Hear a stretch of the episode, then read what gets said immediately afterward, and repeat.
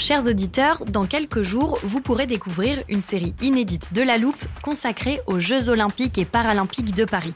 À trois mois de la cérémonie d'ouverture, on s'est demandé comment réussir ces JO.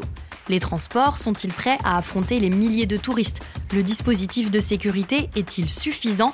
L'enthousiasme sera-t-il finalement au rendez-vous? Pour répondre, on plonge durant cinq épisodes dans les archives des éditions précédentes, accompagnés des journalistes de l'Express. C'est à retrouver à partir du 13 mai sur toutes les plateformes d'écoute.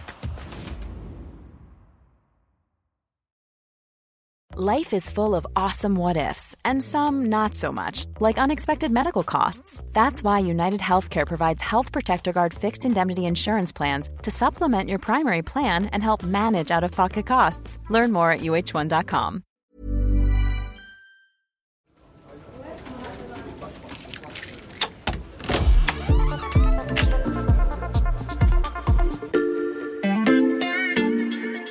Bonjour, c'est Mathias Pengili. Bienvenue dans l'armoire de la loupe. Cette semaine, vous allez tout comprendre sur Le RIP. Le RIP. Un RIP. RIP Comment fonctionne ce RIP? Est la deuxième demande de RIP. Les concepteurs du RIP. Un RIP. Le RIP. le RIP. RIP pour référendum d'initiative partagée. C'est une disposition de la Constitution assez technique et celui qui la maîtrise le mieux à l'Express, c'est Paul Chollet du service politique.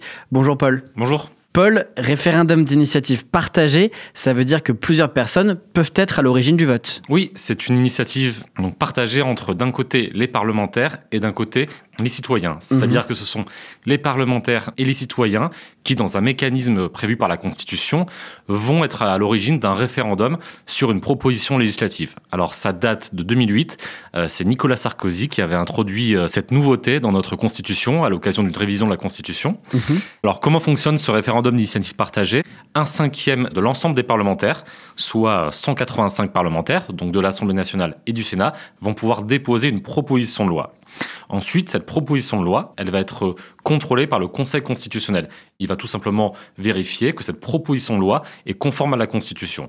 S'il juge que la proposition de loi est conforme à la Constitution, là, on va enclencher une récolte de signatures sur l'ensemble du territoire français. Il faut que 10% des électeurs inscrits sur les listes électorales soutiennent la proposition de loi. Et sur quels critères se joue la conformité du RIP Alors, le Conseil constitutionnel, lorsqu'il va contrôler la proposition de loi, il va observer deux choses. La première, est-ce que la proposition de loi entre dans le champ du référendum. On ne peut pas faire de référendum sur tout et n'importe quoi. Et donc en France, on ne peut pas faire de référendum sur le sujet de l'immigration, par exemple. C'est pas prévu par l'article 11 de la Constitution. Selon la Constitution de la France, on peut organiser des référendums sur l'organisation des pouvoirs publics ou sur euh, la politique économique, sociale ou environnementale de la nation. Le second volet du contrôle, c'est que le Conseil constitutionnel va vérifier si la proposition de loi est conforme au fond de la Constitution. Je vais donner un exemple très simple. En France, la peine de mort est interdite par la Constitution. Demain, on ne pourrait pas imaginer un référendum sur euh, le retour de la peine de mort parce que cette disposition serait contraire à la Constitution. Ça, ce sont les deux grands euh, pôles de contrôle euh, du Conseil constitutionnel. Ça, c'est pour le fond de la Constitution. Est-ce qu'il y a aussi des critères de procédure? Oui, il y en a deux. Le référendum ne peut pas viser à l'abrogation d'une loi qui a été promulguée il y a moins d'un an. Et le référendum ne peut pas non plus porter sur euh, le même sujet qu'une proposition de loi rejetée par référendum il y a moins de deux ans. Ces conditions peuvent sembler un peu techniques, un peu arides, mais en fait elles obéissent à une philosophie assez simple, c'est qu'on veut éviter un conflit de légitimité entre le peuple d'un côté et le Parlement de l'autre. Et ça, c'est pas sain euh, sur un plan démocratique. Et que se passe-t-il si la proposition portée par le RIP est jugée conforme? Et bien là, on va passer à la récolte des signatures. C'est une récolte de parrainage, donc les gens euh, peuvent aller sur une plateforme numérique dédiée et dire, euh, moi, français, je suis pour l'organisation d'un référendum sur telle proposition de loi. Et euh, cette récolte des parrainages, elle est limitée dans le temps. Ça dure 9 mois. Et donc, il faut qu'au bout de 9 mois, on ait euh, 4,8 millions de, de signatures. Et dans ce cas-là, si le nombre de soutiens est suffisant, la proposition de loi va revenir au Parlement et chacune des deux assemblées devra l'examiner dans un délai de 6 mois. Et si c'est pas le cas, le président de la République la soumet au référendum.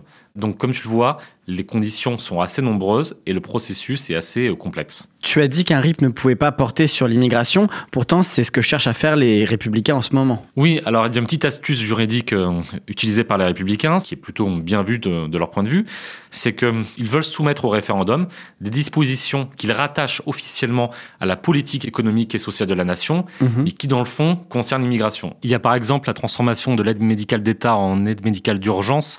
L'aide médicale d'État, c'est ce dispositif qui permet aux étrangers en situation irrégulière d'avoir un accès gratuit aux soins. On sait tous que ça concerne dans les faits l'immigration, mais eux auront beau jeu de dire que ça concerne la politique sociale de la nation parce que bah, c'est de l'argent public, parce que c'est de l'accès aux soins, et donc oui, ça relève de leur point de vue de la politique sociale de la nation. Paul, est-ce que depuis son instauration en 2008, le référendum d'initiative partagée a été beaucoup utilisé? Non, on évoquait tout à l'heure les, les conditions assez strictes de sa mise en œuvre eh bien, elles ont un effet, un résultat assez simple, c'est qu'on n'est jamais allé au bout du processus. Euh, aucun référendum n'a été organisé en France dans le cadre d'un RIP. Il y a eu beaucoup, beaucoup plusieurs tentatives, que des échecs. Là, on allait le plus loin, c'était en, en 2019, lorsqu'une proposition de loi référendaire tendant à interdire euh, la privatisation euh, d'aéroports de Paris a été mise en place. Mhm. Il y a eu assez de signatures de parlementaires. Le Conseil constitutionnel a validé la proposition de loi référendaire. Il y a eu une récolte de parrainage qui a été mise en, œuvre, mais au bout de neuf mois, un peu moins d'un million de signatures ont été recueillies. Donc, on n'est pas allé au bout.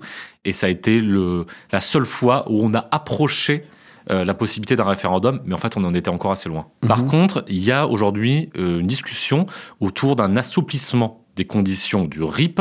On a vu qu'elles étaient extrêmement restrictives et donc en fait, elles ne permettent pas à un vrai référendum de voir le jour. Et c'est pour ça que Emmanuel Macron lui-même a suggéré l'idée d'assouplir les conditions, et particulièrement celles qui tiennent au nombre de signatures qu'il faut recueillir pour qu'un RIP voit le jour. Ces explications étaient signées Paul Chollet du service politique de l'Express. Merci Paul, à bientôt. À bientôt. Voilà, je peux refermer l'armoire. Maintenant, vous êtes capable d'expliquer ce qu'est le RIP. Et si vous souhaitez en savoir plus, on vous a préparé une liste d'épisodes de La Loupe et d'articles de l'Express qui traitent du sujet. Les liens sont à retrouver dans la description de ce podcast. Bon week-end, profitez-en pour attraper les épisodes que vous auriez manqués. Je vous dis à lundi pour passer un nouveau sujet à La Loupe.